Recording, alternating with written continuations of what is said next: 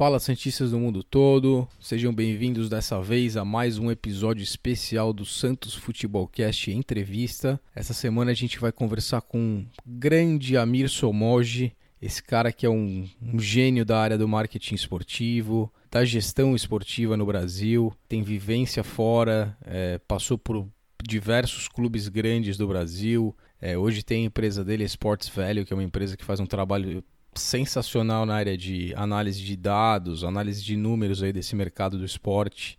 É, foi um papo muito interessante, onde a gente falou do Santos, de ligas de fora do Brasil, exemplos aqui dentro do Brasil que a gente pode enxergar como positivos, quais caminhos o Santos deve seguir para o futuro próximo aí e a médio e longo prazo. Então foi realmente uma oportunidade muito especial para todos nós que gostamos do futebol, gostamos do Santos e queremos nos aprofundar um pouco mais os assuntos que fogem do campo de jogo em si. E essa conversa com o Amir vem de encontro com a essência do Santos Futebolcast, que é um espaço onde os torcedores do Santos, de outros clubes e todo mundo que gosta do futebol e do esporte possam vir para se educar, para aprender a cada programa uma coisa nova, seja numa análise tática do Túlio, seja num comentário do Matheus, seja numa entrevista legal da, da Luísa, e seja num papo meu aqui com um, um gênio desse como o Amir, que tanto pode ensinar para todos nós. Então espero que vocês gostem e a gente se vê logo mais aí no próximo episódio. Tá bom? Fiquem com Deus. É isso aí, Santistas. Vamos lá. Boa entrevista aí para vocês. Maroke, Maroke,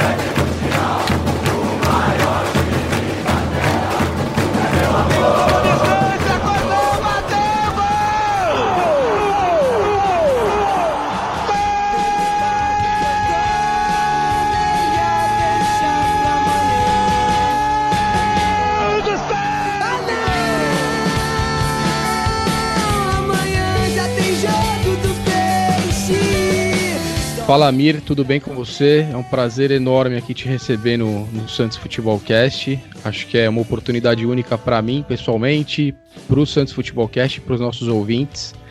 É, a ideia aqui desse programa sempre foi um espaço onde o torcedor do Santos fosse bem tratado, onde o conteúdo apresentado pelo Santos fosse sempre verdadeiro e bem trabalhado, né? Bem, é, bem apurado pela galera que trabalha aqui com a gente e principalmente um lugar que as pessoas possam vir, vir aqui para aprender um pouquinho. E nada melhor do que trazer um mestre da área como você, é, falar um pouco do marketing esportivo, da gestão esportiva. Então, seja bem-vindo, Amir, tudo bem?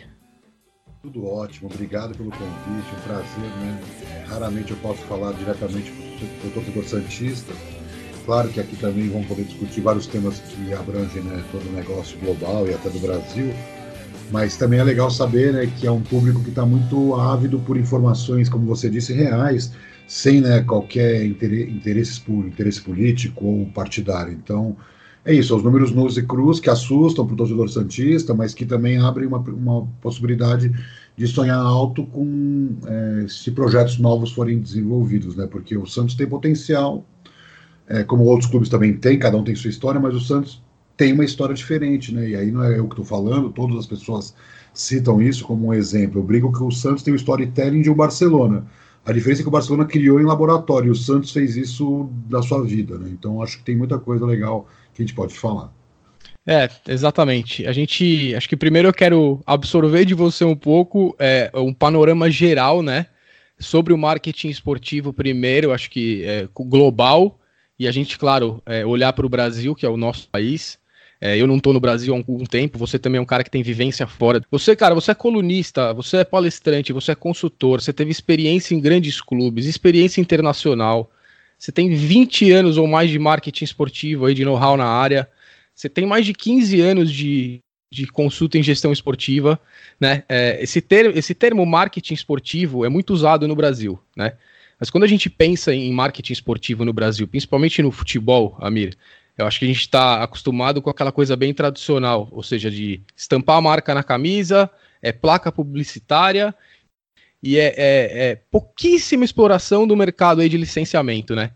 Então, cara, é, olhando para o Brasil hoje, né? Como que, na sua opinião, o mercado estrangeiro enxerga o marketing esportivo no Brasil hoje? E eu quero que você lembre de uma entrevista que você deu para o site go.com alguns anos atrás, que você deu uma nota zero para o marketing esportivo no Brasil. Então eu queria entender por que isso e por como que o mercado externo enxerga a gente primeiro. Bom, acho que tem várias questões. A primeira questão é a gente entender o tamanho do mercado global. Quer dizer, o Brasil é um país importante, é um país grande.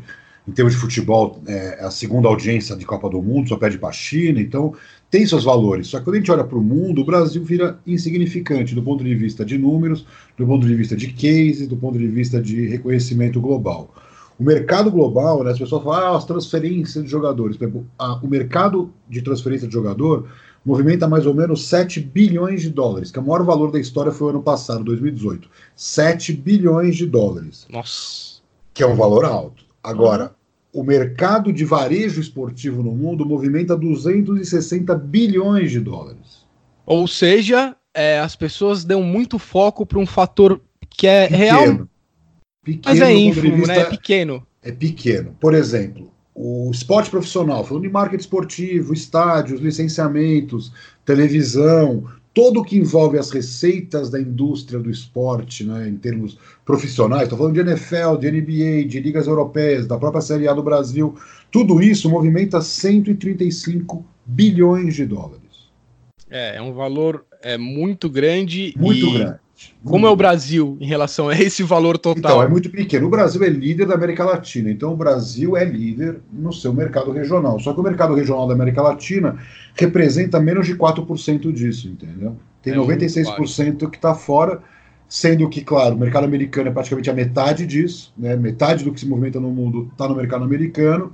Você tem aí mais 35% Europa, então 85% Europa e Estados Unidos. Você tem Ásia, mas concentrado em poucas nações asiáticas com alto poder, como a China, o próprio Japão, Indonésia e outros mercados, óbvio, né, menores, Coreia também é importante. Então você tem vários números que mostram que não é simplesmente ah, o futebol, porque na prática, o que, que eu brinco sempre? A Nike, ela patrocina o time de futebol como um time europeu, um time brasileiro, a seleção. Mas o que ela faz para ganhar dinheiro é vender tênis, é vender roupa esportiva não fecha a conta vendendo camisa de time, mas constrói a marca. Então, o aprendizado que serve para o futebol, que é uma das maiores críticas que eu faço hoje ao mercado brasileiro, né, falando em, em nota zero, é porque não tem esse processo de aprendizagem. Quer dizer, se a Nike passou por nós, ou se a Adidas passou por nós, ou se a Umbro passou por nós, e você não está conseguindo aprender com ela como gerenciar uma marca, porque você pode olhar, a marca da Nike vale mais do que a marca dos times que ela patrocina. Com a marca da Adidas vale mais porque está cotizada na bolsa, está né, tá cotada na bolsa, porque tem um projeto de marketing de longo prazo. É, as pessoas não sabem, mas essas marcas, eu fiz vários estudos sobre elas, até por demanda de clientes.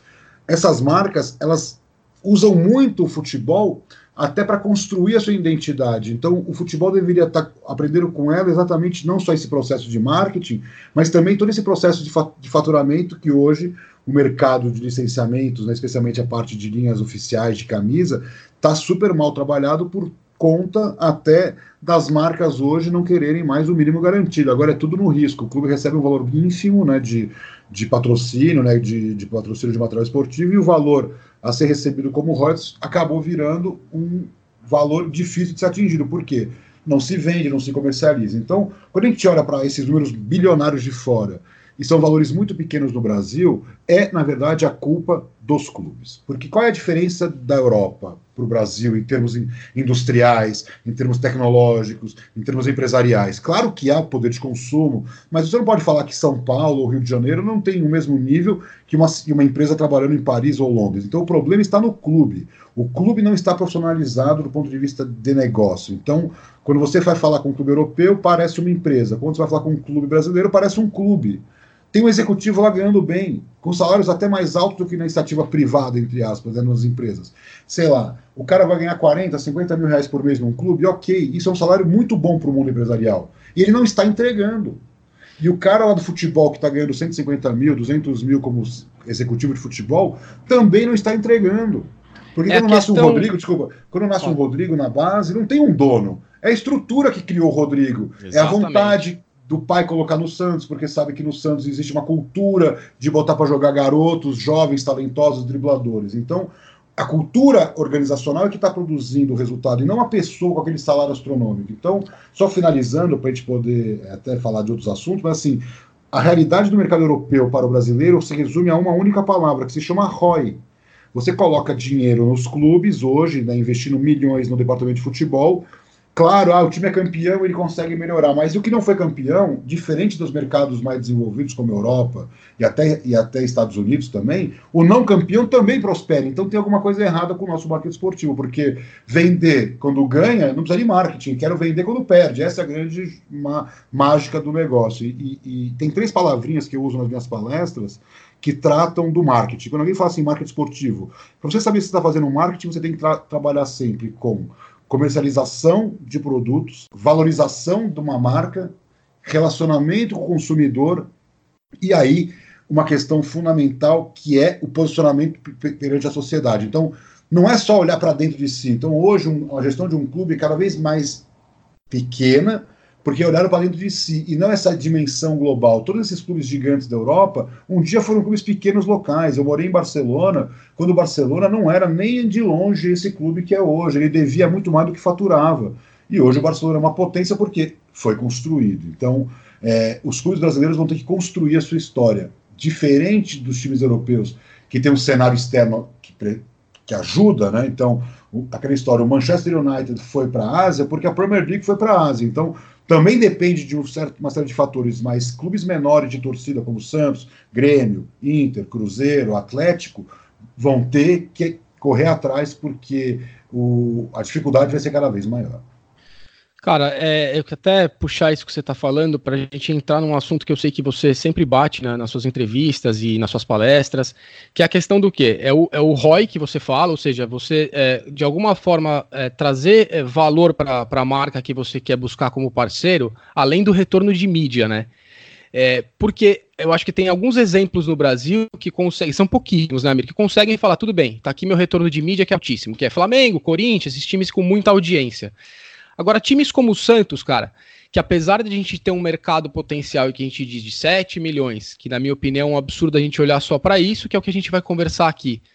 É, de que maneira um clube como o Santos, cara, pode atrair né, uh, patrocinadores, é, é, parceiros, talvez é, enxergando para exemplos como Barcelona e outros clubes da Europa que conseguem trabalhar patrocinadores fora o patrocinador diretamente ligado ao futebol, né, cara? Só que de que forma que você acha que o Santos pode sentar numa mesa de negociação de marketing, buscar um patrocinador sem ter o único valor que hoje eu acho parece que as marcas enxergam no Brasil, que é essa questão do retorno de mídia, né, em si. Essa é a grande questão, porque se o Santos quiser disputar com o Flamengo ou com o Corinthians, ele vai perder. Então o que vai acontecer? A cota dele vai ser menor. Ponto. Então é uma questão de matemática. Se o retorno de mídia do Santos é menor que o do Flamengo, naturalmente o patrocínio de camisa vai ser menor. Só que, por exemplo, na época do Neymar, o Santos foi o segundo retorno de mídia, porque o Corinthians estava no topo, o Flamengo estava muito mal, o Palmeiras estava mal, o São Paulo estava mal, o Santos estava super bem. Então o Santos, quando está muito bem e os seus rivais diretos muito mal, ele foi o segundo. Ah, mas é que ele foi, foi para Libertadores. Bom, se ele foi ou não foi, o fator campo ajudou, mas o fato claro é, o Santos teve, mesmo sendo a nona torcida do Brasil, o segundo retorno de mídia um dia na vida. Então, claro que há fatores que podem ajudar a vender melhor os patrocínios, mas na prática o problema é esse que você falou, é o ROI. O, o, no meu ROI, o retorno de mídia é 30%. Então, 30% é retorno de mídia. Então, assim, quanto eu gastaria para comprar publicidade e ter, obter o mesmo retorno? Sim. Isso. Ótimo, então tá. Então, como o patrocínio tem um caráter é menos intrusivo, ele participa como conteúdo, então tem vários valores. 30% do valuation para o ROI está ótimo. Agora você tem que ver é, oportunidade de relacionamento. Então, oportunidade de relacionamento business to business, oportunidade de relacionamento business to consumer. Isso vai compor outros 30%. Então você vai ter ali 60%. E os outros 40%? Vendas. Aumento certo. de market share. Se não teve venda, não teve ROI, porque no final das contas, o que, que nós estamos falando? Então, uma, uma marca está botando 5, 10, 15, 20, 30 milhões de dinheiro e está retornando mídia e não vendas, então tem alguma coisa errada nessa conta. Como funciona o mercado americano? Agora a NBA abriu e o número explodiu, quase que a NBA fatura igual a NFL em patrocínios, mas antes, quando não tinha patrocínio de uniforme da NBA, nem na NBA, como o mercado americano não trabalhava com visibilidade de uniforme, as marcas eram obrigadas a trabalhar as ativações. Então, era um valor até baixo pelos patrocínios de uma franquia, mas ele, para poder ativar, tinha que gastar uma grana, duas, três vezes mais do, a cota de patrocínio. Então, isso não existe no Brasil. Normalmente as conversas funcionam assim: eu quero botar 3 milhões no short do Corinthians, ótimo. 3 milhões no short. Mas, e agora é para ativar? Não, eu não tenho mais nenhum real. Então, o que, que eu falo para o meu cliente? Não bote 3 milhões no short do Corinthians. Vamos pegar esses 3 milhões e vamos fazer outras coisas com esse dinheiro. Você tem mil opções além de patrocinar clube. Qual que é o bom de patrocinar clube? Nada supera a mídia que um clube gera. Então, mesmo um clube em crise, mesmo um clube com baixa torcida, mesmo um time que não ganha títulos, tem uma base de torcedores que está nas redes sociais, que está na internet, que busca informação, que vê televisão, mas é, hoje o futebol está em baixa. Você pode ver as marcas que patrocinam, é, o setor financeiro, que é um setor mais, mais pujante, que tem mais dinheiro, mais liquidez. É, você tem aí casos isolados né, de outros setores, mas assim, claramente nós vivemos uma crise profunda, porque o retorno não está sendo atingido. Não só o retorno de mídia, que a audiência não para de cair, o desinteresse por futebol não para de crescer. Eu acabei de finalizar um estudo, que é uma segunda edição de um estudo sobre o consumo de torcedor, dos torcedores no Brasil.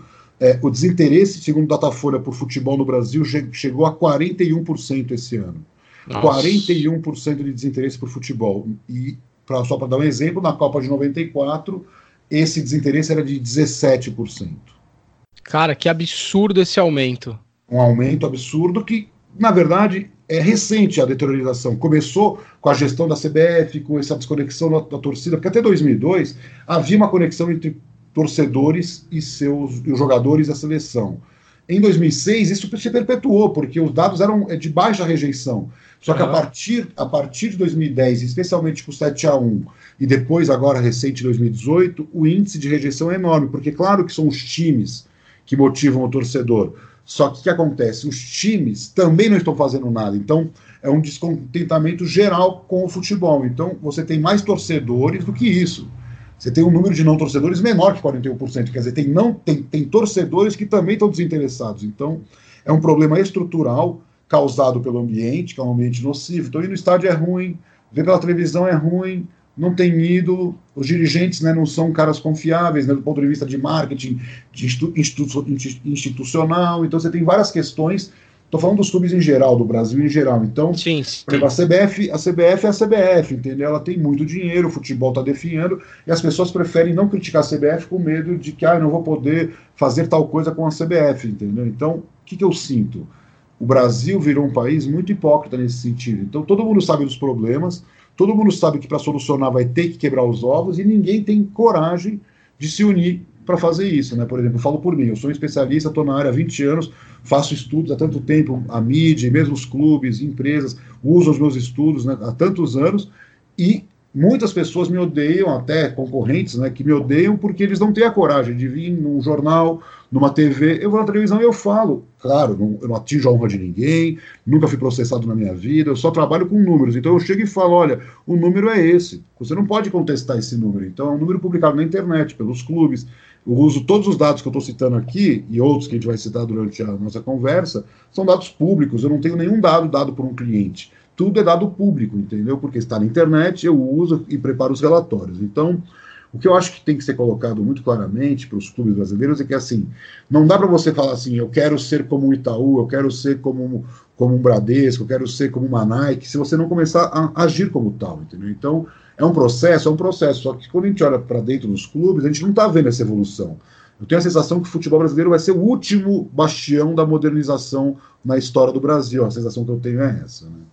É, Amir, acho que isso vem muito uh, de encontro ao modelo de, de gestão, né? Que é essa gestão política, né, cara? É uma coisa que a gente evita muito aqui no, no programa, porque a política de clube no Brasil hoje é uma coisa tenebrosa que atrasa o desenvolvimento dos clubes, né? E a gente, como torcedor do Santos aqui, a gente acompanha muito como é o ambiente político do Santos e sabe quanta energia é, o pessoal desprende nesse sentido e deixa de olhar para outras coisas que são muito mais importantes, né? É, inclusive, falando disso, cara, o deputado Rodrigo Maia, ele tá entrando lá no, com, uma, uma, uma lei, né, para autorizar a abertura de capital estrangeiro para os clubes no Brasil. E aí entra, cara, uma questão aí, uma pergunta. De que forma que os clubes, no modelo atual, sem uma mudança drástica e caminhar para o modelo de gestão profissional de empresa, né, onde é, os executivos são responsabilizados pelas questões financeiras do clube, é, onde cada departamento tem existe realmente um departamento, porque hoje é, é, os clubes, é, cada departamento é indicação normalmente política, não necessariamente de um profissional de mercado.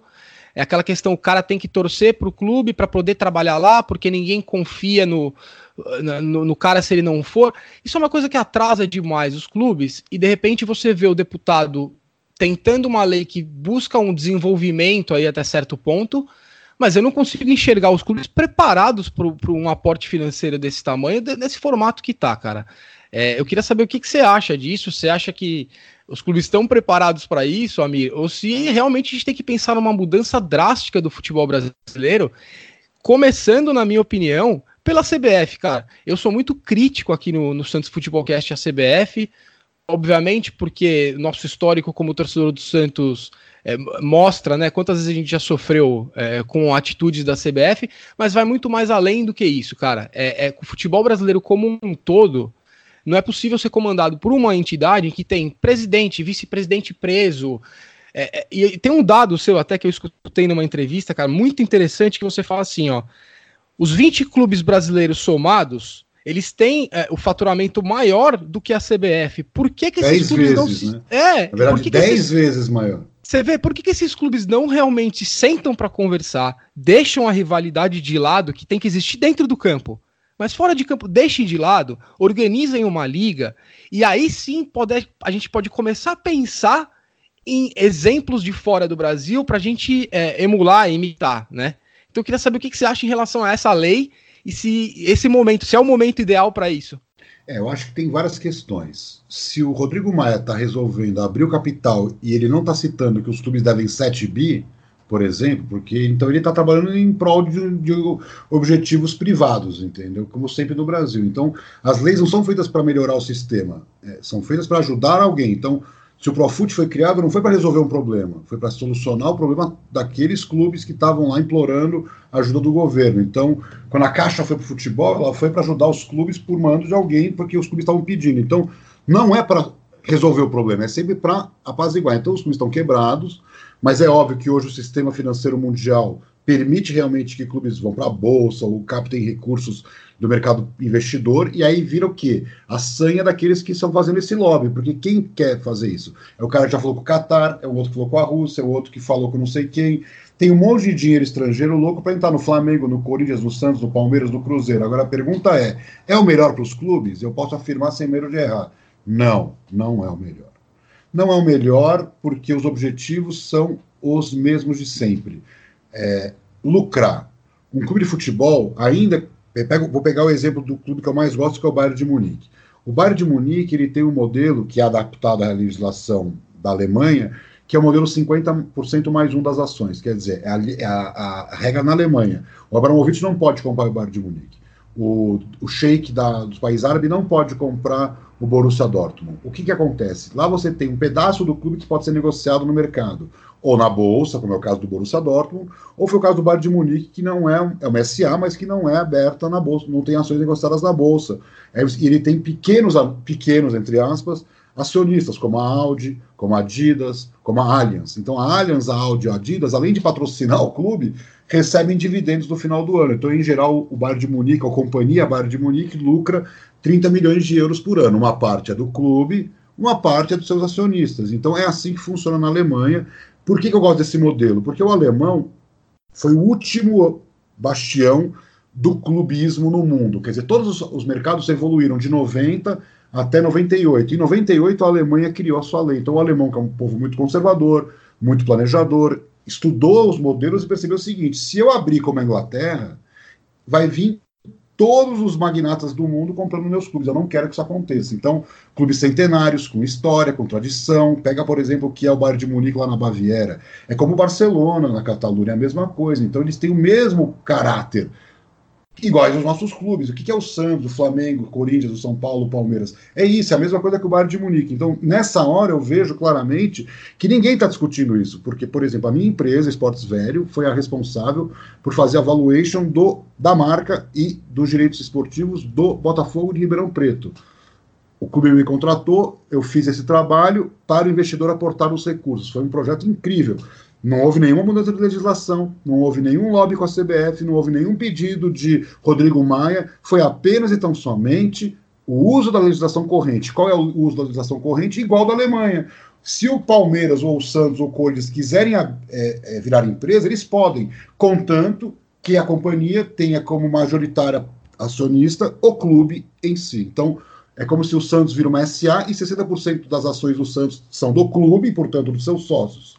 40% vão ser negociados. Aí a gente vai discutir como vai ser feito isso, que tipo de empresa, quem pode, quem não pode, não sei. Isso é uma discussão ampla. Mas é muito legal saber que, por exemplo, uma Nike, ou por exemplo, uma SAP, ou por exemplo, uma, companhia, uma, uma empresa de veículos, resolve, não, eu quero ser sócia desse negócio que é Santos Futebol Clube, por exemplo, e deter 8, 12, 10% da companhia e eventualmente aportar 100, 200 milhões de reais, não se sabe quanto valeria essa companhia como um todo. Então, o que eu quero dizer é assim: o fato claro é, não há interesse em discutir isso. Eu, por exemplo, publiquei nas minhas redes sociais hoje, logo cedo, um, que é o tema que eu defendo, que nenhum clube grande do Brasil deveria seguir a linha que está sendo proposta nem de ter sócio minoritário. Ninguém precisa do dinheiro do Catar no Brasil, ninguém precisa de dinheiro de russo. Nós temos empresas hoje que atuam no mercado é, de capitais ou fora do mercado de capitais que têm um enorme interesse num projeto de gestão sério, eficiente, produtivo e principalmente com credibilidade. Então, o que eu sinto é que assim, hoje nem a CVM quer ouvir falar em clube de futebol. Então não adianta o Rodrigo Maia, a Câmara dos Deputados ou qualquer um tentar criar uma lei, porque o mercado é que vai ditar as regras.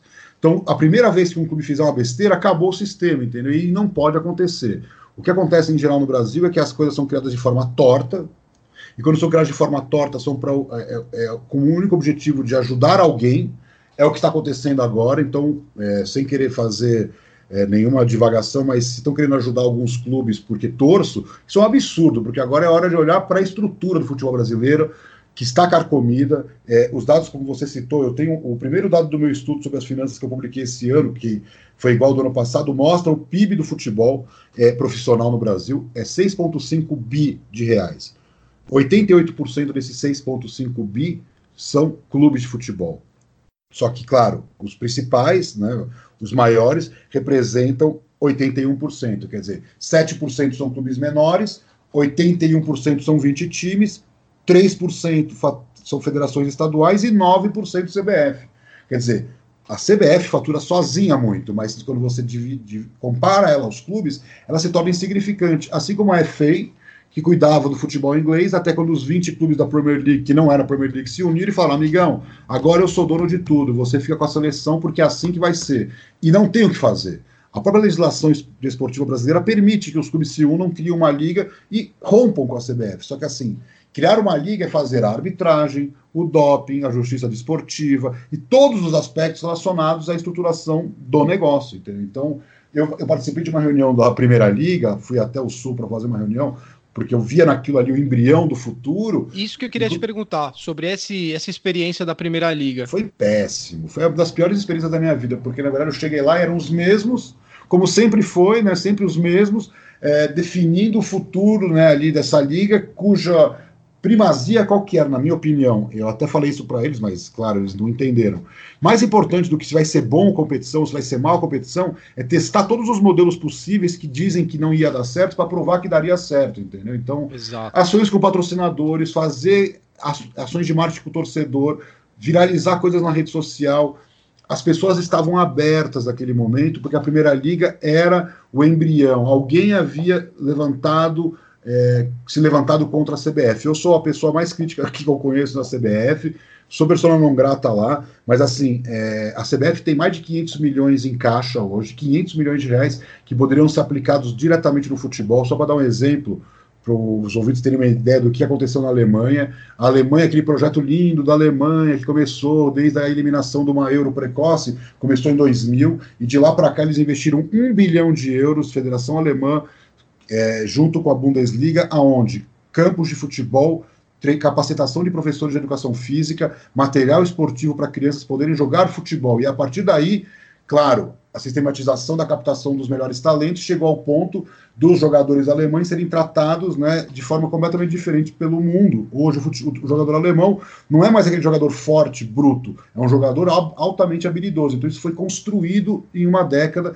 de investimentos maciços. Então, por que a CBF não pode fazer o mesmo? Se as nossas carências estão aí para todo mundo ver, do ponto de vista técnico e tático, por que ela não investe? Não, ela fica olhando para dentro de si mesma, com a Granja Comari, meia dúzia de aspones, e essa é a grande verdade. Não vai mudar o futebol brasileiro pela CBF, vai mudar pelos clubes. Na minha opinião, se a gente esperar a CBF, não vai mudar. Então, essa, essa questão do clube empresa, é, eu vejo com péssimos olhos, porque eu vejo, na verdade, que nem das apostas.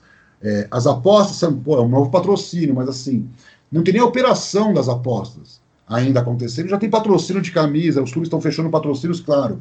Os clubes estão faturando com isso, mas não tem nem operação do negócio, quer dizer, é pura exposição de um negócio que não existe, quando a gente sabe que esse negócio existe, porque as, as empresas de aposta existem, então lá fora é, e os torcedores estão apostando em cartão de crédito, entendeu? então a gente faz de conta que isso não está acontecendo. Então, isso que me desagrada um pouco. Eu queria hoje discutir é, na mídia e mesmo é, com os governantes e dirigentes, esse modelo alemão, que é um modelo que preserva, que faz com que o clube realmente caminhe com as próprias pernas. Então, quando eu falo, por exemplo, do Flamengo, na comparação com o Palmeiras, né, que eu sou bastante crítico desde sempre, é que o Flamengo, com todos os benesses que podem dizer que o Flamengo tem dinheiro da televisão e tem isso, tem aquilo, mas o Flamengo reuniu um grupo, mudou a estrutura da administração e seguiu isso agora com um novo grupo. Quer dizer, houve uma mudança de grupo político, no comando do clube, ou parte, uma parte, uma, uma, uma, cisão, e houve uma continuidade, quer dizer, o diretor financeiro sai, eu conheci o Cláudio, e entrou agora o Valim, que é o novo diretor financeiro, vice-financeiro, e ele era do mesmo nível do Cláudio, que era o antigo diretor financeiro do Flamengo. Então, o que eu quero mostrar com isso? Que isso vai ter que acontecer nos clubes brasileiros, não tem que haver mudanças drásticas.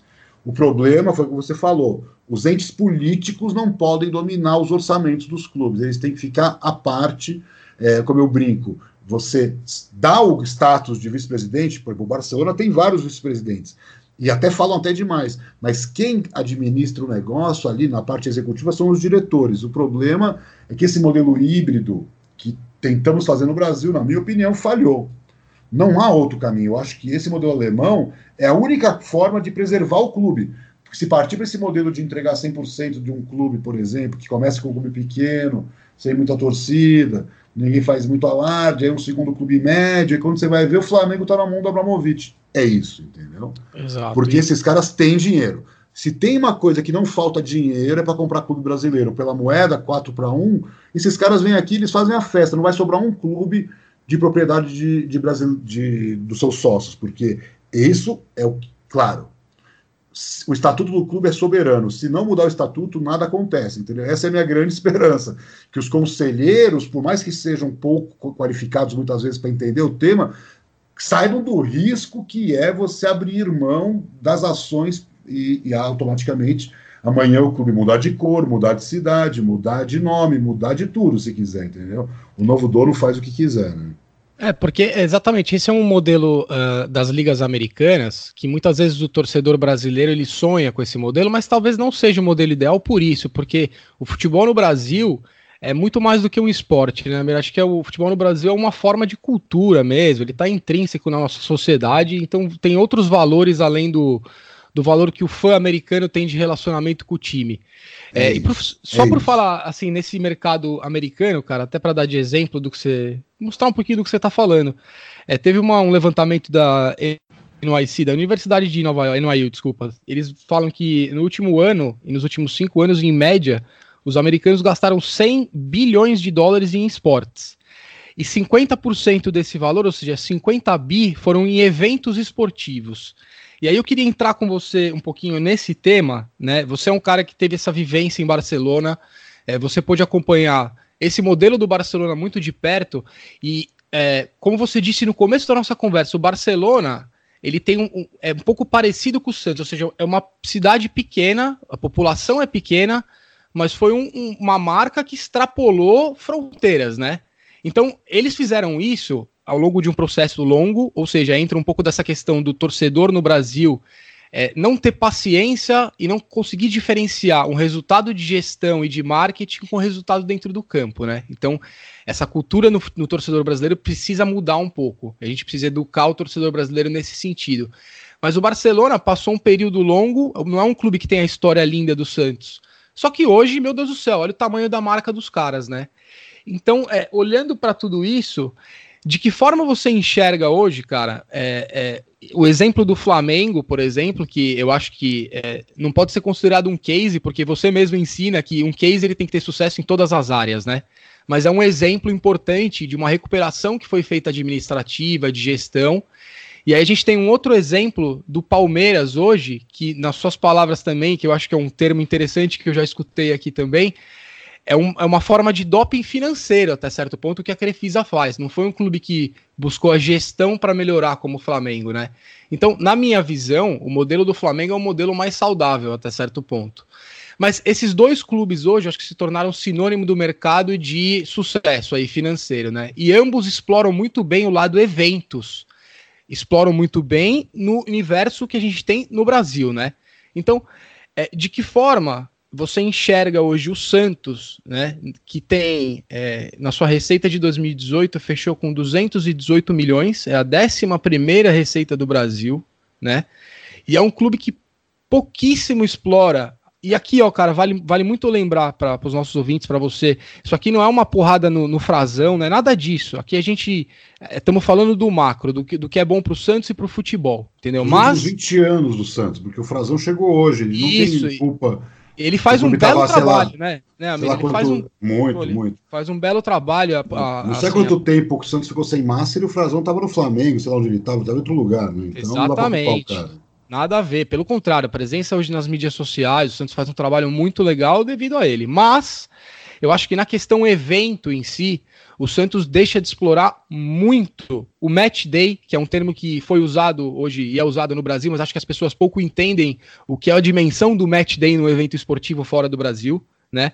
É, a questão dos estádios, né? Você tem uma, uma frase muito interessante que eu vi que você falou no, numa entrevista para o Sport Innovation Summit, que você foi palestrante, se eu não me engano, e você diz lá que é, a construção dos estádios no Brasil ele é baseado somente na construção do hardware, mas os caras esquecem do software, né? Então, eu não sei até que ponto hoje, mesmo esses eh, modelos do Flamengo que não tem estádio próprio, mas usa o Maracanã, o Palmeiras que tem a arena deles hoje, mas que na verdade não depende muito deles quando vai jogar lá ou não vai, e o exemplo do Santos, cara, que tem esse, eh, essa batalha até certo ponto entre a própria torcida nos últimos anos do que, do que, que é melhor é a Vila Belmiro? É o Paquembu? É outro estádio? Eu queria que você desse para gente é, é, uma geral do que, que você enxerga como é, de que forma o futebol brasileiro hoje explora de verdade os seus estádios, os eventos, em um mercado que pode ser uma fonte de renda gigantesca para os clubes, inclusive para o Santos. E o que, que o Santos tem que fazer para entrar nesse mundo, cara? É, eu acho que é assim, tem várias questões. A primeira questão com relação a match day. O que é o match day? O match day não é a venda do ingresso. Ainda que a venda do ingresso seja a principal fonte de renda, você precisa criar mecanismos de captação de recursos durante o evento, que vai desde a hora que o cara saiu de casa para ir no jogo até a hora que ele entra. E você vai dar mil alternativas para ele desde um Uber que você vai levar para o cara para o estádio, ou eventualmente até um outro tipo de transporte, até o entorno do estádio, que você tem que captar a receita de fora, não pode permitir que ganhe é, sobre o seu evento, que é o que acontece em todos os lugares, então, pelo beisebol dos Estados Unidos. O cara pode fazer um churrascão lá fora, mas quem está controlando isso é o clube. Você não tem como fazer um churrascão de graça lá sem pagar pelo gás ou, sei lá, pela energia elétrica ou o, o que quer que seja. Então, te dão todo o aparato, mas você está consumindo e não vejo problema nenhum. O torcedor seria educado. Esse é o software, é a inteligência por trás do hardware, que é a infraestrutura que foi criada depois da Copa do Mundo. Então, se você pegar, por exemplo, os novos estádios, qualquer um deles, você vai lá e é a mesma experiência de jogo. A mesma pipoca caro, sorvete de limão caro, um, uma comida de baixíssima qualidade. Ah, mas tem um Bob's no estádio tal. Tudo bem, mas é uma fila quilométrica, é um produto de mais baixa qualidade do que você está acostumado, você paga mais caro porque tem o custo de operação.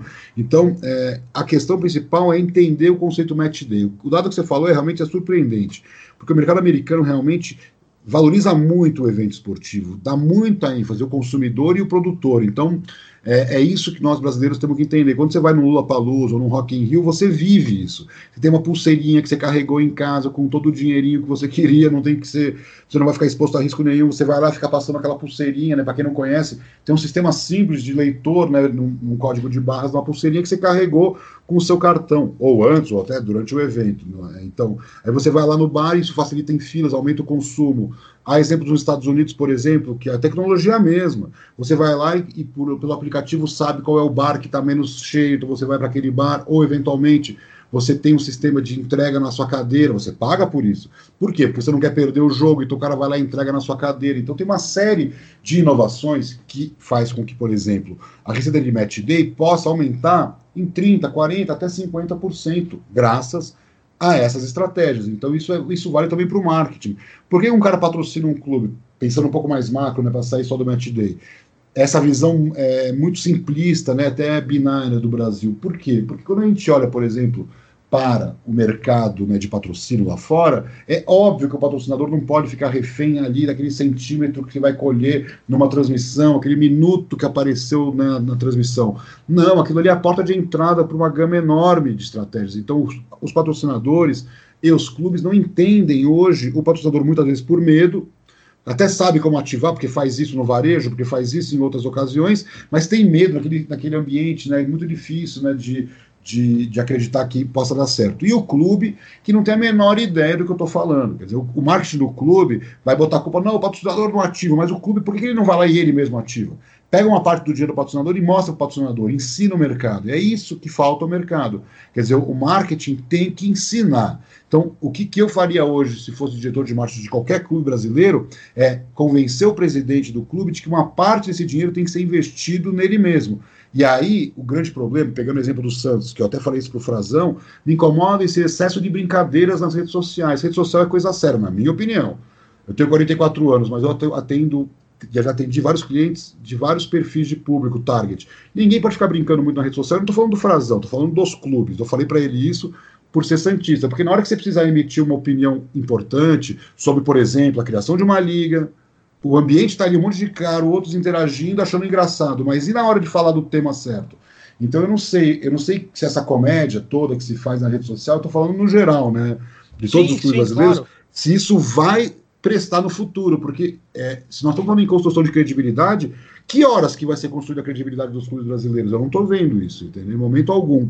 É zoeirinha daqui, é legal você olhar, por exemplo, o Atlético Paranaense quando eliminou, é, eliminou o, o, Flamengo, jogou com o Flamengo, fez várias postagens muito curtas, muito sarcásticas, muito interessantes. Só que isso é bom para a marca daqui a 10 anos, ou nesse momento, né, é aquele momento de curtição. Eu não estou querendo perder a, a, a, graça, mas eu nunca vi o Barcelona zoar o Real Madrid. Eu nunca vi a Juventus zoar o Napoli. Porque pode ser que um napolitano pegue o carro e vá lá tentar matar o cara lá, do, lá em cima, entendeu? Então, é, a preocupação com a sociedade passa ao largo do futebol brasileiro. Parece um monte, falando dos clubes, parece um monte de criança mimada. Devo, não precisa ter, me preocupar, o governo ajuda. Não tem como ter outro jeito, vamos abrir o capital, vamos trazer dinheiro do Catar aqui para financiar o futebol. Não é isso que eu quero, não é isso que eu sonho. Então, quando você falou de Flamengo e Palmeiras, eu não quero que o Paulo Nobre ou o cara que venha depois, em outro cara, em outro clube, injete um recurso para o clube não precisar antecipar dinheiro da televisão, ele equilibra e com isso ele pode partir para um segundo momento, que é um segundo momento importante para o clube, que foi esse pesado investimento fez o clube um super campeão brasileiro e tudo mais. Não é isso que eu quero. Eu quero fazer como o Flamengo, que foi perdendo o campeonato, perdendo o campeonato, perdendo o campeonato e crescendo a receita, e montando o orçamento, e equilibrando as contas, pagando dívida passada, e aí agora está competitivo pro desespero da torcida Santista, com o Gabigol fazendo mais gols do que o Bebeto, né? Pelo que eu li hoje, só, ele só perdeu pro Zico na primeira temporada, quando estreou no Flamengo. Surreal, quer dizer, então, é, você vê muitas vezes o time que vendeu vai ser punido lá na frente porque vendeu em vez de ficar com o craque construindo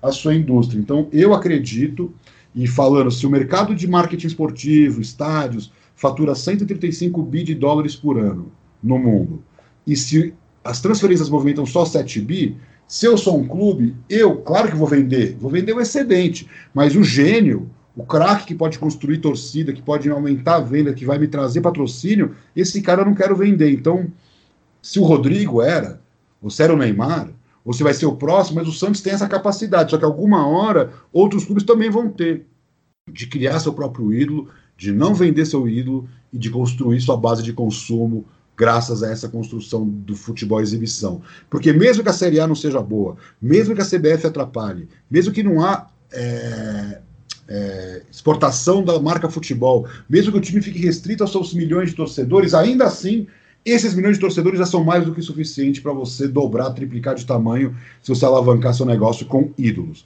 Hoje o que as pessoas buscam é entretenimento. E a única pessoa que pode dar entretenimento para alguém é o ídolo. É, o, é, a música, é o cinema, a televisão, é a internet, é o futebol. É o beisebol, o futebol americano, é o esporte. Então as pessoas são ávidas por é, se espelhar no herói que eu brinco sempre que o ídolo é o herói grego. Desde os tempos da Grécia Antiga era assim e não mudou. As pessoas não têm capacidades como o ídolo tem.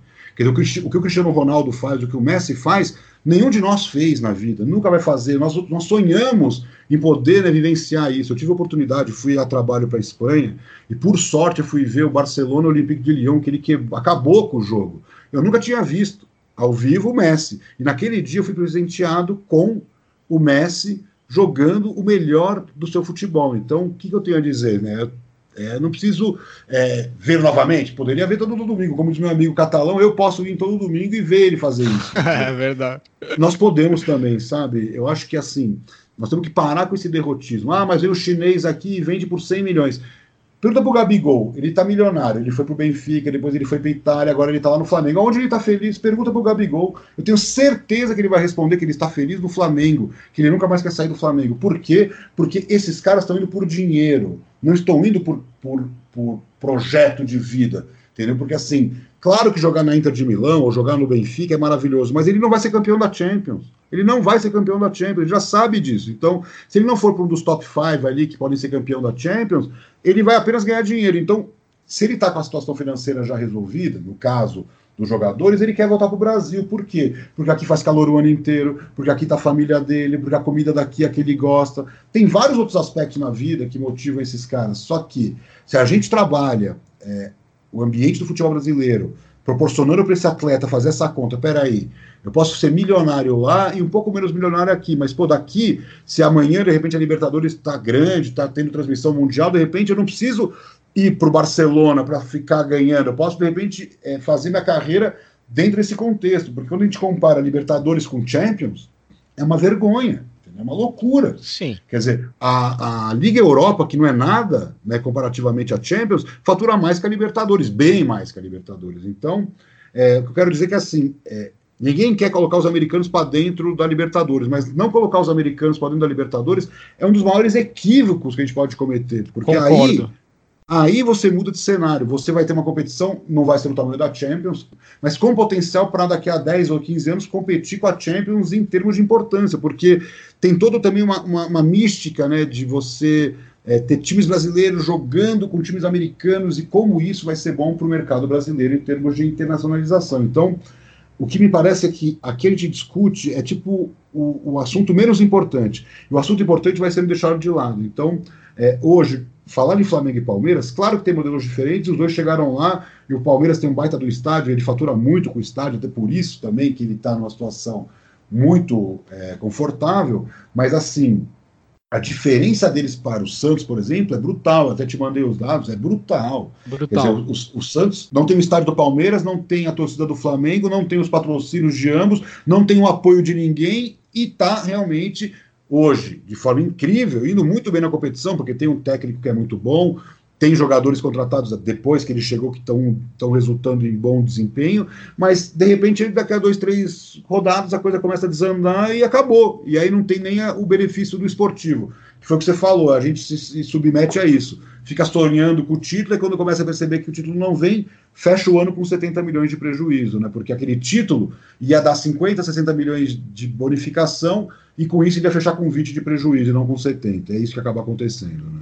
Exatamente. É, eu acho que essa, tudo isso que você falou vai muito da questão dos clubes brasileiros explorarem muito pouco o seu relacionamento de verdade com, com, com o seu torcedor, né, cara? É uma coisa muito. É, é, é, é minúsculo que eles fazem hoje no Brasil, é nada, e entra muito nessa questão dos clubes falarem muito, baterem na tecla, Mir e acho que, na minha opinião, é, bate exatamente com a sua, pelo que eu já ouvi você falar, e eu queria que você falasse um pouco mais disso. É a questão do, do, do famoso modelo do sócio-torcedor no Brasil, ou seja, os casos específicos do Santos. É um time que consegue é, é, aumentar seu número de sócios, como foi na época do Neymar, daquela aquele sucesso todo, só que não consegue reter seus sócios, né? Então tem vários fatores aí que mostram que acho que é um, é um, é um, é um tipo de, de, de projeto sócio-torcedor que não é viável no Brasil, é falho, entendeu? É, de que maneira, cara, a gente pode, no caso do Santos, com um estádio uma capacidade baixa, é, com uma grande parte do, do, do pessoal que comanda, que é essa questão da gestão política, não querendo ou achando que o Santos é, é, vazar as fronteiras da cidade significa que o clube vai perder suas raízes. Ou... Não, o que eu sou um cara que tem opinião, tem outras pessoas no podcast que tem outra, eu tô falando a minha agora e tô procurando a sua opinião, né? O que, que é melhor para o Santos, cara, em termos de sócio torcedor, como fidelizar esses caras? E de que maneira fazer isso se não for indo para um lugar maior, que seja seu estádio próprio, que seja o Morumbi ou Paquembu, continuar usando a Vila, eu não sei até que ponto o ganho técnico dentro de campo imediato vai prejudicar tudo isso que a gente está conversando até agora, da tentativa da gente fazer o Santos olhar para o mercado externo, para o aumento da sua marca, para a fidelização do seu torcedor, se a gente não tem como acomodar esses caras, né? Então fala um pouquinho do sócio torcedor, do que, que o Santos pode fazer para mudar nesse sentido. Bom, a minha crítica em relação ao sócio torcedor no Brasil é que ele foi concebido de forma errada. E antes da Ambev até, depois da Ambev tinha os interesses dela e os clubes embarcaram mais uma vez, terceirizando as decisões estratégicas, também eu entendo, é, vivi de perto, acompanhei de perto, embora seja um tremendo um crítico, porque eu nunca, como eu estudei isso no mundo inteiro, eu não vi nenhum lugar do mundo. O Brasil, que é o pior marketing esportivo do mundo, vai fazer isso. Então, qual é o grande erro? o cara tem lá 100 mil sócios torcedores e 20 mil de média para um estádio de 50 mil lugares. Então deu errado, amigão. Desculpa. O que você ganha é minúsculo. Você está cobrando 10 pau por mês do cara, 20 pau por mês, 30 pau por mês. Então, qual é o modelo que sempre deu certo em todos os lugares do mundo? Eu não estou falando só de Europa e Estados Unidos. É Europa, Ásia, Estados Unidos, África, Oceania, América do Sul, Chile, Peru, Argentina, Uruguai. Todo mundo faz, menos nós, que é o Colômbia, que é o quê? O Season Ticket. Não existe outra forma de viabilidade econômico-financeira de estádio sem o chamado season ticket. Para você ter uma ideia da gravidade do tema, da importância do tema, isso virou dinheiro. Para quem não conhece, o que acontece? A partir do momento que você tem uma receita garantida e provada, garantida, isso se torna um recebível. Quer dizer, você automaticamente prova para o banco que aquilo ali está controlado. Então, eu vou dar o um exemplo mais famoso que aconteceu no mundo do futebol, que foi com o Arsenal. O Arsenal tinha um estádio velho, obsoleto, para 40 mil lugares, 39 mil lugares. Ele jogava com 100% de ocupação e faturava lá 60 milhões de libras. Aí ele mudou, foi para o Emirates, gastou uma fortuna, pegou empréstimo. Só que como ele pegou esse empréstimo? Ele securitizou o season ticket. Ele tinha lá uma parte do estádio vendido o season ticket uma pequena parte de ingressos por jogo, vai. 80% era season ticket. Só que ele tinha uma fila de espera de 30 mil pessoas. Então ele transferiu é, esse, esse, esse estádio para um estádio de 60 mil, ele ampliou para 40 mil season ticket, manteve 20 mil ingressos de jogo, mas com 40 mil season tickets, ele aumentava brutalmente a receita dele. Então o serviço da dívida era menor do que a receita garantida com season ticket do novo estádio. Então ele foi lá e fez um empréstimo usando como garantia os seus recebíveis. Já quitou o estádio, está tudo certo. Então, esse é só um exemplo da importância. Outro exemplo, Barcelona, que é um dos clubes que primeiro vendeu season ticket no mundo com ocupação máxima. O Barcelona errou lá nas suas, nos seus passados, década de 70, 80, e vendeu. Errou. Era o financiamento que o clube tinha na época. Vendeu 95 mil season tickets para 98 mil lugares. Praticamente não tinha mais espaço disponível. O que, que aconteceu? Criou-se o mercado negro. Então, se o cara não vai no jogo e vai estar lotado, ele vendia, negociava no mercado negro, primeiro com o amigo, com o vizinho, depois até pelo, pelos jornais. O clube, de forma, de forma bastante inteligente, copiou o modelo americano, que é o que? A liberação da localidade. Você ter uma ideia do que se transformou, isso foi começado lá pelos anos 2000, também 2019, isso evoluiu muito hoje. 50% da bilheteria do Barça, que sempre vai ser baixa na comparação com o Season Ticket, porque ele tem uma venda antecipada, 50% da bilheteria é, do, do clube já vem da liberação de localidade do sócio. Então ele tem uma parte do estádio que é vendido e tem uma parte do estádio que é liberado. A parte que é liberada pelo sócio, essa parte já representa 50% da bilheteria. Então, eles estão buscando sempre alternativas, mas para isso, primeiro você tem que lotar o seu estádio. Então, se o Santos jogasse na Vila Belmiro para 18 mil todo o jogo, ninguém ia estar tá discutindo aqui que o Santos fatura pouco na Vila Belmiro. Ele nunca joga com 18 mil todo jogo, porque nem cabe isso, nem pode mais, questões de segurança. Se o Santos não jogar no Paquembu para 25, 30 mil todo jogo, não tem viabilidade. Não dá para jogar para 12 mil um jogo e 40 mil outro. Tem que jogar 30 mil todo jogo. Ah, quando tem um jogo importante é 40 mil. Quando tem um jogo menos importante, qual é o mínimo aceitável para dar nos, 30, nos 25, 30 mil? E é assim que tem que ser trabalhado. Como? Com promoções, com ações. Então, o que eu mais escutei de americano, sabe, sobre gestão de, de promoção de evento, é que assim, o torcedor vai se habituando a receber alguma coisa em troca. Então você vai lá e fecha com o parceiro de material esportivo e fala o seguinte: eu não quero mil é, bonés ou dois mil cachecóis ou sei lá quantas camisetas para doar de presente para a família do jogador. Não, eu quero para fazer ação promocional. Isso aqui não é meu, isso aqui é ação promocional para o torcedor ação promocional para o torcedor que vai gerar retorno financeiro para o clube no longo prazo. Então, o que, que eu sinto? Que os, os dirigentes dos clubes não foram beber na fonte dos americanos, dos europeus, para entender tudo isso que eu estou falando. Eu tive a oportunidade, claro, de ter morado lá, tive a oportunidade também de ter é, estudado né, modelos, ter trabalhado profissionalmente nesses modelos e ter podido né, visitar profissionalmente também, mas muito menos do que muito cartola e muito dirigente de marketing de clube que, que faz 10, 15 anos que começou com a história de Copa do Mundo, viajaram o mundo todo e não trouxeram nada de inovação. Porque a inovação está na informação, está na internet, está no case que você estuda, no relatório que você é, consome. Então, hoje, claramente, o que eu tento fazer para meus clientes? Dar essa ideia de é, modernização do marketing, de, de sair da caixa, de evoluir enquanto entidade, né? Porque assim, o futebol é óbvio que tem as suas incertezas dentro de campo, mas o marketing, com claro que tem muitas chances de dar errado, óbvio, mas o marketing bem balizado, com muita informação, com muito tratando bem a, a questão,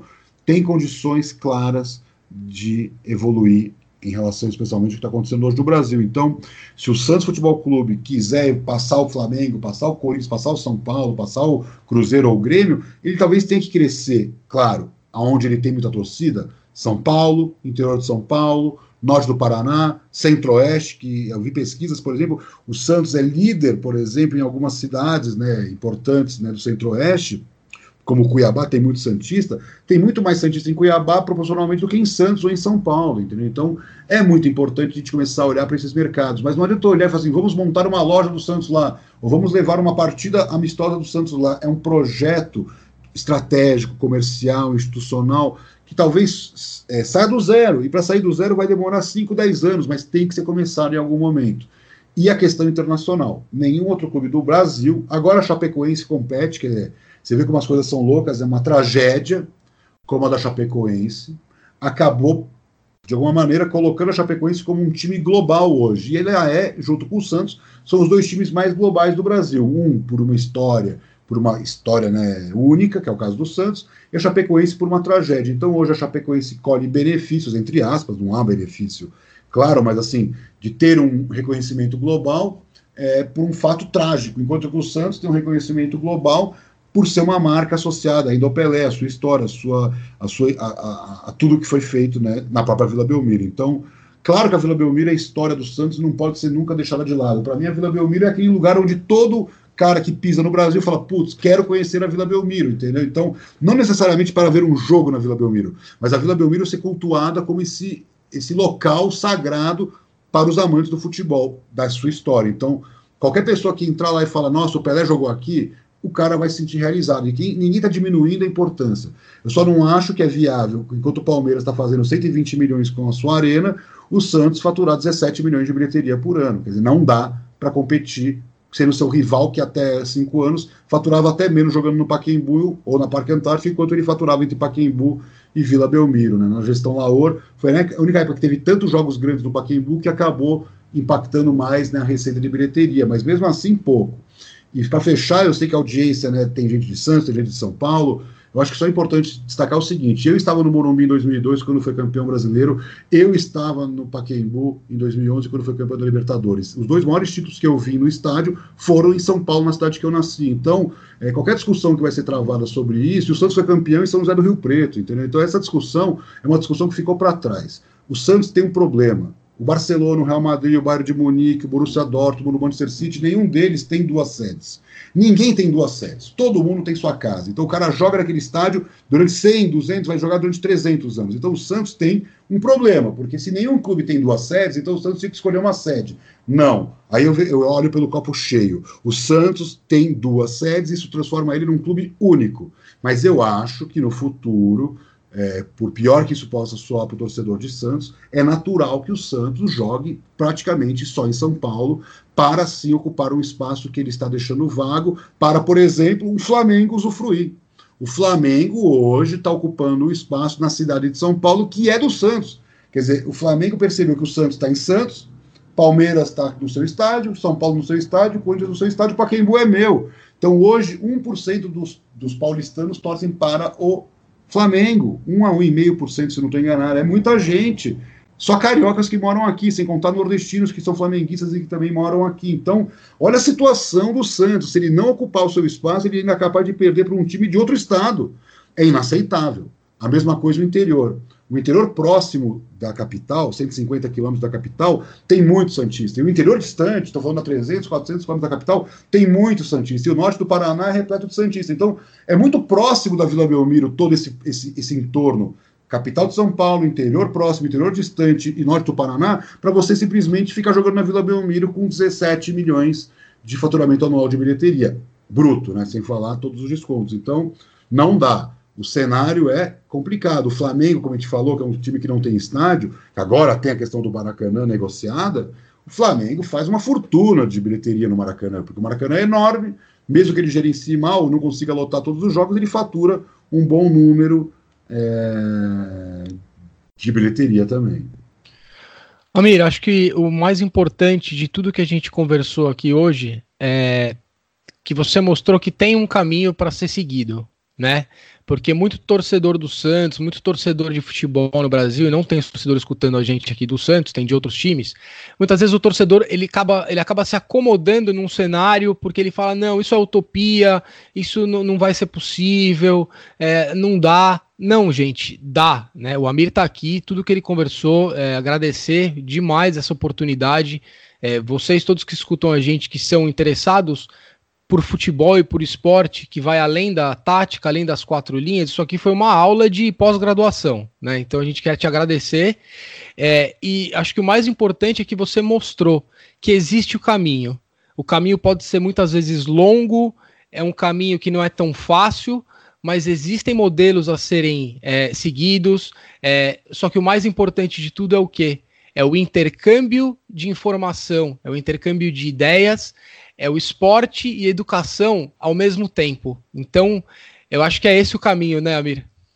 É, eu acho que o mais importante é a gente entender que, assim, se você quer o melhor para o seu clube, nem sempre aquilo que estão dizendo que é o melhor é o melhor. Então, tem o senso crítico, Obviamente que o político tem lá suas paixões e, e, podemos falar, por exemplo, eu, por exemplo, fui crítico do Marcelo Teixeira e hoje não tem como a gente não olhar para os investimentos que foram feitos no passado e que isso também colheu frutos né, no futuro. E depois veio o Laor, com quem eu tive a oportunidade de ser consultor durante alguns meses. Foi uma experiência para mim, né, profissional única, de ter trabalhado para o meu clube, né, que eu nunca tinha pensado que isso seria possível, e lá eu pude vender a ideia da internacionalização para aquelas pessoas muito qualificadas, né, daquele comitê de gestão, que também não entenderam, estavam olhando lá para o jogo da quarta-feira, entendeu? Então, é, não é fácil. Acho que a educação é você entender que o business depende de, de, de decisões de longo prazo. Não dá para você mudar para um estádio e ficar preocupado que, ai, mas eu não tenho agora o time que vai vou montar, o time é esse, o estádio é para daqui a cinco anos, talvez três anos. Então, são coisas diferentes. Então, você tem que separar o estratégico do tático. Ninguém está discutindo a importância de jogar bem, de ter um time competitivo, de montar, montar um time é, que possa ser campeão. Mas se você não olhar para fora das quatro linhas, você não atinge os objetivos esportivos. Quando o Bayern de Munique contratou Guardiola, e tem um livro muito bom né, do Guardiola Confidencial que mostra a história dele no Bayern de Munique. O Bayern de Munique contratou Guardiola porque ele estava cansado de ser campeão e ser reconhecido como a marca do futebol força. E ele queria ser reconhecido como a marca do futebol técnico. Ele invejava o Barcelona ser aquele clube que as pessoas idolatravam como o futebol mais lindo do mundo. E hoje, o Bayern de Munique, pós-Guardiola, e até por outros motivos, mas pós-Guardiola, ele é respeitado como um futebol técnico. E isso é branding, que ele, vem, ele, ele negocia melhor os contratos de patrocínio, as excursões internacionais, mais torcedores pelo mundo. Então, olha que loucura, é o futebol construído dentro de campo, mas que trabalhado, linkado com as estratégias fora de campo. Então, o Guardiola não mudou o que o Bayern é de importância, ele apenas aprimorou isso. Então, é, a decisão de dentro de campo também tinha um interesse de mudar a marca do clube globalmente. Então, olha como nós estamos engatinhando nesse quesito quando a gente fala em construção do negócio é, eficiente, produtivo e sustentável. Né? Bom, é, eu quero terminar dizendo que tudo isso que você falou é o que a Sports Value representa, né? Sua empresa, que é uma visão 360 graus do marketing esportivo. É o todo, né? Então eu queria te agradecer demais. Espero que essa seja a primeira de muitas outras conversas aí que eu assim eu gosto muito de um papo como esse porque educa o torcedor, mostra para o torcedor que existe um caminho, mostra para o torcedor que quer entender o que é marketing esportivo, quer entender como é uma gestão de sucesso nesse, nessa, nesse mercado, existe um caminho, né? E eu indico, primeiro de todos, é, busquem informações do Amir, busquem informações da Esporte Velho. Amir, onde que a galera pode encontrar seu trabalho, te seguir nas mídias sociais para poder aprender mais com você? É, no site da Esportes Velho tem tanto o blog com vários insights e principalmente os estudos, tem muitos PDFs ali sobre vários temas, tanto em português, inglês e espanhol. Então, quem quiser, esportesvelho.com.br, esportes com S, né, grupo plural www.esportesvelho.com.br. Nas redes sociais, tanto a Esportes Velho como a minha, é, meu Twitter, arroba É, agradeço as palavras. A ideia da Esportes Velho é fundamentar em dados a decisão de marketing para o meu cliente. Essa sempre foi sempre será o meu trabalho. Quer dizer, eu fazia isso de forma como consultor. Hoje eu construí essa empresa, tenho um pouco mais de um ano de vida, cujo objetivo principal é entregar para o meu cliente, especial para o meu cliente, retorno efetivo no marketing esportivo. E para o mercado, os estudos, as análises, os insights, de alguma maneira também educando esse mercado da importância de fundamentar em conceitos sólidos. O que eu vejo muitas vezes são fundamentos em conceitos muito frágeis, é, pode ser do clube empresa, pode ser do patrocínio, pode ser do, do match day, não importa. Nós, infelizmente, não gostamos de conceito. Né? O brasileiro é muito empreendedor, o que é bom, mas eu acho que nós estamos falhando aí por construir e empreender de forma errada caso do sócio torcedor é o maior exemplo. Então, é, o mundo inteiro faz certo, nós queremos fazer uma jabuticaba e no final nós ficamos para trás. Acho que essa é a mensagem que eu queria deixar. Bom, é, desejo para você todo o sucesso do mundo. É, mais uma vez, obrigado por essa oportunidade única para mim, como estudante de gestão esportiva aqui, começando. É, para todos os, os nossos ouvintes que gostam desse tema, gostam de futebol. E para todos os torcedores do Santos também tenho certeza que te desejam aí todo sucesso, agradecimento. É, espero que você volte a conversar com a gente sempre que quiser e deixe uma mensagem para a torcida do Santos, cara. Muito obrigado e acreditem realmente que o Santos Futebol Clube é singular. Por mais que, obviamente, tem clubes com mais torcida. Eu dou o exemplo do Barcelona. O Barcelona, quando eu morei lá, ele tinha menos da metade da torcida do Real Madrid. Hoje o Barcelona tem mais torcedores no mundo que o Real Madrid e no Brasil. Então, deixo isso como mensagem. O Santos pode ter menos torcida no Brasil, por exemplo, que o Corinthians. Mas se ele fizesse um trabalho de globalização, ele poderia ter 50 milhões de torcedores. Dos 7 bilhões que habitam a Terra, por que não 30 ou 40 ou 50 milhões poderiam torcer para o Santos? Isso pode ser construído, isso existe. Se você perguntar para o Guardiola, por exemplo, qual é o time brasileiro que mais encantou o pai dele, não tenho a menor dúvida que é o Santos. Então, está guardado na memória das pessoas a marca Santos Futebol Clube. Nós só precisamos ativar e fazer de forma consistente. Não adianta você criar um sócio torcedor internacional e não entregar nada para esse torcedor internacional. Então é só isso que eu deixo de mensagem. A ideia só dá certo se for empreendida de forma correta. Fazer por fazer, melhor não fazer porque você estraga algo muito positivo, que é o que o Santos tem feito ao longo da vida, né? independente de qual gestão, nem quero citar nenhuma para não ser deselegante, é, o Santos vem usando valores muito fortes que o clube tem e estragando com estratégias táticas sem nenhuma abrangência né, comercial e muitas vezes institucional de longo prazo, que pode ser, na minha opinião, ser melhor trabalhada do que atualmente. Maravilha. Muito obrigado, Amir, mais uma vez. Não tenho palavras para te agradecer essa oportunidade. Maravilha. E quem sabe que os, que os caminhos da bola aí um dia te tragam para o Santos Futebol Clube para você colocar em prática essa mente brilhante ali lá dentro. Tá bom? Valeu. Muito obrigado. Valeu, cara. Muito um abraço. Poder um dia poder repetir na emoção de voltar a Vila Belmiro a trabalho. Vai ser muito bom.